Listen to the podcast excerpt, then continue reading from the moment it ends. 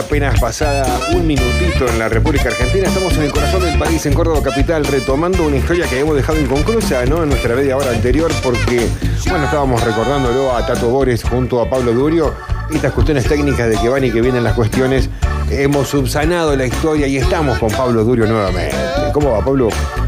Así es, acá estoy una vez más. Esperemos que ahora salga todo bien y todo correcto como eh, Los estoy escuchando más bajito que antes. No sé qué pasó, pero no importa. Voy a seguir adelante directamente porque además ya hicimos toda la presentación y ya lo charlamos, pero por las dudas, es un especial sobre eh, Tato Bores porque se cumplió un aniversario más de eh, su nacimiento. Habría sido su cumpleaños si estuviera vivo. Nació el 27 de abril de 1927. Arrancó en la tele en Canal 7, luego terminó en Good Show por eh, Telefe. Ahí hicimos además aquella pequeña comparacióncita entre la Nati y Petinato, cada uno con sus estilos, remarcando esto mismo, ¿no? Que uno puede reírse o uno puede hacer reír más allá de lo que uno piensa, digo, porque a veces el humor está muy emparentado a la famosa discusión eterna sobre si los límites del humor, sobre si la ideología, sobre si se puede o no se puede reírse de X cosa. Creo que un chiste está por encima de todo eso, y si uno entiende y entra en complicidad con la persona que está contando el chiste, uno sabe lo que está escuchando, sabe lo que está comprando, sabe lo que va a ver. Y si no le gusta, puede cambiar de canal, cambiar de programa de radio o no ir a ver nunca más un tipo del teatro. Creo que por ahí viene la, discusión del humor. Pero el primer monólogo que vamos a escuchar, que en realidad es un pedacito, lo pueden encontrar todos enteros en YouTube, de hecho, no tienen nada que hacer en su casa, habla de eh, la situación económica del país, de eh, cómo aumenta la nafta, y en un momento dice esto mismo que yo ya les había remarcado, pero se lo remarco una vez más antes de ir al monólogo, que es la siguiente frase textual. Dice Tato Bores, desde que era chiquito que vengo escuchando que hay que sacrificarse en aras del futuro. El lema nacional siempre ha sido jódanse hoy para disfrutar mañana. Y uno pone el hombro, pero el futuro por definición se pianta y uno jamás lo puede alcanzar. Así arranca la columna del día de la fecha en su intento número 2. Bueno. Vea tanto me dijo Nitro mientras pudoroso bajaba las pestañas y me autografiaba un billete de un dólar que él había pagado a seis mil el mes de. Y si nosotros a tanto le pasamos el rastrillo al país, lo dejamos sin un mango, no queda un austral ni para remedio, no se emite, la gente no tiene guita para comprar dólares, el dólar baja. Digo, espere a ver si entendí bien. Ustedes con los impuestos a la tarifa, los tarifazos, guadañan toda la boca, la gente se queda sin guita. No compran dólares, el dólar es bastante, me dijo. Aunque usted tiene cara de comentarista económico, se ve que va entendiendo algo, pero ministro, escúcheme una cosa, la gente está más seca que galleta de campo, no solamente no puede, no puede comprar dólares, sino que no puede comprar morfi, no puede comprar remedio, no puede comprar pastillas, no puede comprar pinchas, ni peina, ni peineta, nada puede comprar. Son pequeños detalles, Tato me dijo mientras me regalaba una oblea que decía no tengo estéreo. Son pequeño detalle de la microeconomía doméstica. Nosotros, mía, Tato, créame que en poco tiempo le vamos a cambiar la cara al país. Pobre. ¿Lo van a desfigurar más? Todavía no, Tato, no. Lo único que nosotros le pedimos es un pequeño esfuerzo hoy para que mañana se, para que mañana podamos tener la Argentina potencia con la que soñaron nuestros mayores. Tran, tran. O si no, un pequeño sacrificio hoy para que nuestros hijos un pequeño sacrificio hoy para que nuestros hijos tengan mañana, hereden una patria grande, redonda, fértil, calentita. Tran, tran. Ministro, escúcheme. Desde que yo era chiquitito que vengo escuchando que hay que sacrificarse en nada del futuro. El lema nacional siempre ha sido jódanse hoy para disfrutar mañana. Ahí, ahí lo tenían. Quiero resaltar, porque quizás que nunca haya escuchado Tato Bores, creo que no sé si, no sé si se entiende la, totalidad de cómo estaba construido eh, el monólogo. Él lo que hacía siempre era eh, relatar una anécdota obviamente falsa de que él se iba encontrando con ministros, se iba encontrando con periodistas, se iba encontrando con gente en la calle y tenían estos diálogos eh, graciosos de que él decía alguna cosa ingeniosa y el ministro, la persona de la calle o el periodista quien sea le respondía otra cosa ingeniosa. Eso por un lado. Después tenía, a mí hay una cosa que es muy de Estados Unidos, muy de los late night, lo decíamos hace un rato, muy de ese tipo de humor que es un humor muy chiquito que va por atrás. O sea, el, el primer humor que leemos y que entendemos es el político. Después este, este, este conjunto de boberías que es poner cosas donde no van, que además es una definición también de cómo se hace humor, que es esto mismo. Primero, construir una anécdota mentirosa con un ministro que obviamente no está hablando y ni nunca hablará con Tato Bores en esos términos. La otra son cosas medias tontas. Por ejemplo, en un momento él usaba mucho agarrar un teléfono y era como que hablaba y le hablaba a un presidente de turno, hablaba con alguien. sí, y sí. era obvio que no había nadie atendiéndolo del otro lado, ni nadie respondiéndole. Y todos creíamos, digo, comprábamos, en- entre comillas, eh, la mentira era parte de ese pacto de consumo en el que él realmente estaba hablando, por ejemplo, que es lo que van a escuchar a continuación con Videla, y le estaba diciendo todo esto. Hay dos épocas o dos tipos de monólogos de Tato que son muy recordados. Uno lo decíamos antes, el de la economía, el de los dólares, el de la inflación, cosas que seguimos sufriendo al día de hoy. Los otros, muy recordados también, tienen que ver con la época de la dictadura, que es lo que va a sonar a continuación, Básicamente, Tato está relatando una de estas anécdotas en un colectivo, luego lo cual ustedes van a escuchar que el audio se corta rápido porque él se levanta y va a atender el teléfono. Era un teléfono de la época, era una especie de coso gigante que le descolgaba el audífono y entonces así hablaba y lo atiende aparentemente Videla. Eh, y bueno, no, no les quiero contar el chiste porque sería ridículo, así que escúchenlo eh, a un Tato Bores en este especial del día de hoy.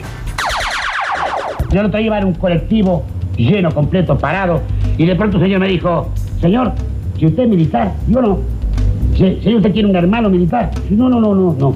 ¿Se tiene algún pariente militar? No, no, no, no. ¿Se tiene algún íntimo amigo militar? No, no, no, pero ¿por qué me lo pregunta? Dice, porque me está pisando el pie. ¿Te das cuenta? Hello, House. May I speak with the president? Is you Howard, Yes, my dear president. I miss you. Qué pleasure oír su voz de vuelta, señor. Lo extrañé muchísimo este año en Punta del Este, ¿eh? Estaban todos menos usted, señor, ¿eh? Yo creo que en verano tendríamos que abrir un anexo de Balcarce 50 en la avenida Gorlero, ¿eh? Señor, el otro día escuché su mensaje de aniversario, quiere que le diga la verdad, todo lo que dijo me gustó muchísimo y espero tenerlo como presidente muchos años más. ¿Cómo? ¿Cómo que no? ¿For what? Tell me for what. Se va en 1981, pero ¿por qué? Ah, ya había sido determinado. Ah, Entonces quiere decir que pronto vamos a elegir presidente nuevo, ¿no? A nosotros no. Ah, lo van a elegir la... a- ¿Quiere que le diga? Muy bien pensado, que hay mucho mejor. Y cada vez que lo elegimos nosotros no nos dura nada. En cambio, cuando lo eligen duración asegurada, señor, sí. Había que reírse de la dictadura y de Videla en la época de la dictadura. Había que hacerlo, Eh, ¿no? Pero con qué, con qué calidad, ¿no? Porque en realidad eh, lo hace con mucha calidad. Claro, había un, había un nivel en lo que estaba diciendo, porque lo que estaba diciendo estaba denunciando que no había elecciones, que nunca, que nunca van a volver, que no hacían lo que ellos querían y que encima se iban a vacacionar a Punta del Este con el discurso de la industria nacional y el nacionalismo, etcétera. Y hace todo eso sin ponerse denso, sin editorializar, sin bajar línea, lo hace siempre en el registro de eh, del humor. Sí, te digo que ese, momento- disculpa, e- ese, ese monólogo también, si eso era fin de los años 82, también en principio de los 90 hubiese encajado muy bien. Totalmente. ¿eh? sí, Pero casi, cosa- casi, ca- casi que al dedillo. Diez años después. Sí, totalmente. Bueno, eso pasa con casi todos los monólogos, sobre todo con los económicos, ¿no? Porque son los que más, Sí. los que más se ajustan a lo que, sucede- a lo que sucede en nuestra vida todo el tiempo. En un momento, ya entrada la democracia, eh, Tato Bores se pelea con la jueza María Servini de Cubría. Lo que sucede es que eh, a Servini de Cubría le llega un- supuestamente una llamada anónima donde le avisan que en el programa de Tato Bores, que se llama Tato de América, se iban a burlar de ella. Entonces, lo que hace Servini de Cubría es emitir una, no sé cómo se llama legalmente, una orden, vamos a decirlo así, para secuestrar el tape del programa y que no se emita, o al menos que se corte la parte en la que se burla de ella, porque ella es una jueza, una institución, el Poder Judicial, bla, bla, bla, bla, bla. Entonces, ¿qué hace Tato Bores? ¿Qué hace la producción de Tato Bores? Juntan un montón de famosos, y cuando digo un montón de famosos, digo, por ejemplo, Dolina, digo, para, para un poco hablar de, la, entre comillas, la calidad de famosos. Dolina, Pergolini, Susana Jiménez, eh, Ginsburg, La China Zorrilla, Darín, Pinti, Mónica y César, eh, ¿cómo se llama? Eh, no me sale, Nico, Nico Respeto. Toda esa gente la juntan todo en un mismo estudio de televisión. Hoy sería imposible e impensable porque se odian, porque son de distintos canales, por lo que sea, pero se juntan todos y todos dicen que sí a cantarle un coro que es una burla a Termine de Curia y como no la pueden nombrar con el nombre y el apellido para que después no venga ningún tipo de demanda, la nombran de otra manera que ya lo van a escuchar. El coro está entre medio de toda esta explicación que yo acabo de dar, pero la va a dar para todos ustedes Emilio Cartoy Díaz, que era el productor ejecutivo de Tato de América y que suena así en este especial. Ahí va. En ese primer programa del ciclo de 92, Tato de América, según eh, ella afirma, llegaron a su despacho un llamado anónimo que decía que se burlaban de ella en el programa de Tato Bores y que le tomaban el pelo y que en realidad esto es una secuencia que dura cinco minutos. Cosa que no, que esto no era así, eh, sin embargo interviene la justicia y trata de secuestrar el, el tape para que no se emita ese día domingo la secuencia referida. En respuesta a la medida judicial, fue emitido un programa en el que algunas de las figuras más relevantes del medio artístico y televisivo cantaban unas estrofas inventadas, escritas por Sebastián Borenstein. De esta manera, manifestaban su apoyo al gran Tato Bores.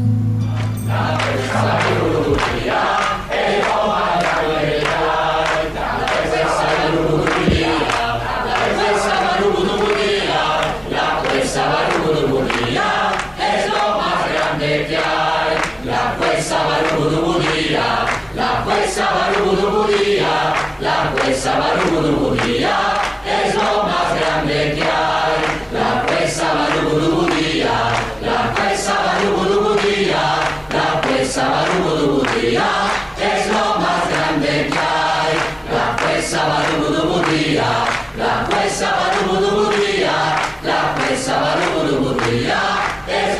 No hubo ninguna, ninguna de las personas a las cuales llamamos que dijo que no. Ninguna. Ninguna, ninguna, ninguna.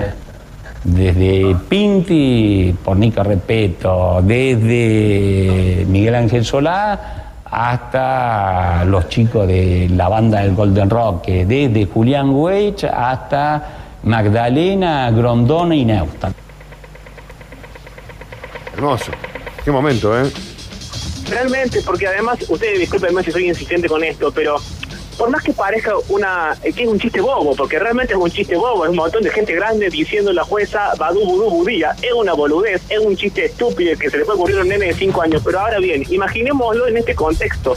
Todo el mundo del espectáculo, las figuras más importantes de toda la televisión juntas en un estudio de televisión, cosa inédita hasta ese momento, hasta ese momento y después de ese momento, protestando por lo que era un acto de censura previa, que era una jueza que se le ocurrió que ella podía censurar un programa de televisión y en última instancia digo, no es que estaba censurando un programa de tele que hablaba, no sé, eh, como, como le digo, de su vida privada, de algún Nada. tema sensible, de alguna enfermedad, no sé. Era un programa de humor, para, para que se entienda también eh, lo, lo simbólico, el, el capital simbólico de juntar a toda esa gente para protestar en contra de eh, la censura. Y de hecho, eh, bueno, ahora no, ustedes no lo ven porque es un, es un audio, digo, pero si buscan el video van a ver que un poco Tato eh, está emocionado. Cuando la cámara lo toma, se lo ve como medio con los ojitos llorosos de ver toda esa gente cantando a coro. Y gente tan distinta, lo escuchaban recién al productor de- del Sí. programa. Sí, sí, Eh, yo recuerdo. nada. Yo recuerdo haberlo visto eso en vivo. Así como he visto también giladas de Tinelli que te digo, esto lo vi en vivo, ¿viste? Bueno, esto también, esto también lo vi en vivo. Eh, vamos a, ir a mm, casi al final de la columna. Bueno. Lo que sigue es el monólogo quizás, no sé si es el más recordado sobre eh, la cuestión del dólar, pero es un monólogo que yo siempre me acuerdo de memoria porque esto es una cosa autorreferencial estúpida, pero mi viejo tenía un especial de Tato Bores en un DVD Ujú. y cada tanto lo ponía y nos quedábamos viéndolo. Yo siempre me acordaba de ese monólogo, de hecho estuve toda la mañana buscándolo por YouTube porque yo quería específicamente este, que dice una cosa muy graciosa también por lo bobo y por lo absurdo. Yo no me acuerdo los precios de memoria, pero estaba hablando de con- a cuánto pagamos el dólar. Entonces dice, bueno, al dólar ayer lo pagábamos 50 centavos, hoy lo pagamos a 1.36. Y si nos siguen subiendo el dólar, lo vamos a seguir pagando porque somos vivísimos. ¿Y saben para qué? Y escuchen esto que es buenísimo. Dice, porque un buen día vamos a haber comprado todos los dólares del mundo, vamos a ir a Estados Unidos y le vamos a decir, señores, van a tener que entregarnos el país. En el absurdo del planteamiento de comprar primero toda una moneda de otro país para ir y comprar el país sí mismo, es, estúpido, pero es muy gracioso eh, y al mismo tiempo es súper ingenioso y ahora se los cuenta mejor el señor eh, Tato. Cuando digo por otra parte, cuando digo por otra parte que estamos viviendo un gran momento de expansión monetaria, sé lo que estoy diciendo. Fíjense que nosotros en lugar de pagar el dólar 30, 40, 50, 70, 80 o 90 mangos, lo estamos pagando a 135. Y si nos moja la oreja, lo vamos a pagar a 200 porque somos tipos ricos. Y todos compramos y todos juntamos y el día que tengamos muchos dólares podremos pegar un golpe fantástico. Yo le voy a explicar. Resulta que el dólar es la moneda norteamericana. El día que tengamos todos los dólares del mundo, iremos a Estados Unidos con la guita de ellos y nos van a tener que entregar el país.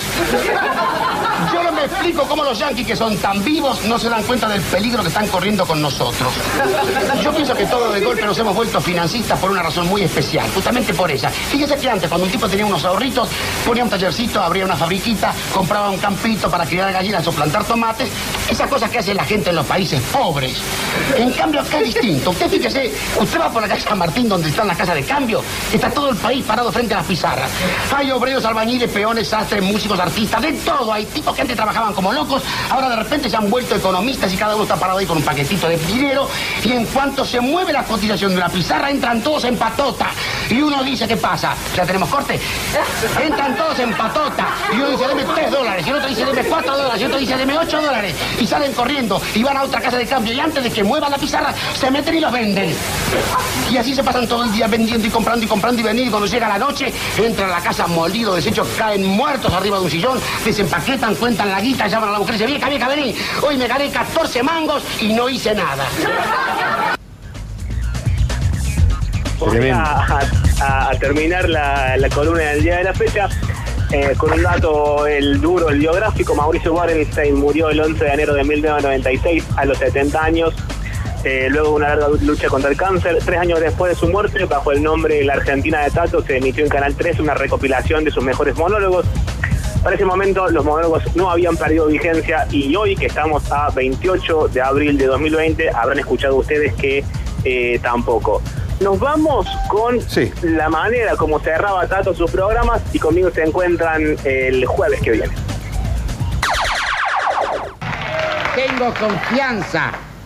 Tengo confianza. Por eso le digo a los políticos y a los funcionarios. No, no a todos los políticos ni a todos los funcionarios, porque que hay que preservar las instituciones. A algunos políticos y a algunos funcionarios que están ahí viéndome, si siguen haciendo las cosas que están haciendo, yo voy a tratar de estar acá todo el tiempo posible para seguir jodiendo. Y para cuidarlos también. Y para preservarlos de la máquina de cortar boludos, porque si pusiéramos la máquina de cortar boludos dentro de la máquina del túnel del tiempo y se pusiera a cortar boludos históricos con retroactividad, otra hubiera sido la historieta hoy. Historieta que como país no creo que nos merezcamos. Esto lo dice mi libretito Santiago Varela. Yo no estoy tan seguro. Un cacho de culpa tenemos también. Por eso les digo, mis queridos chichipíos, a seguir laburando verbú con papas fritas y good show.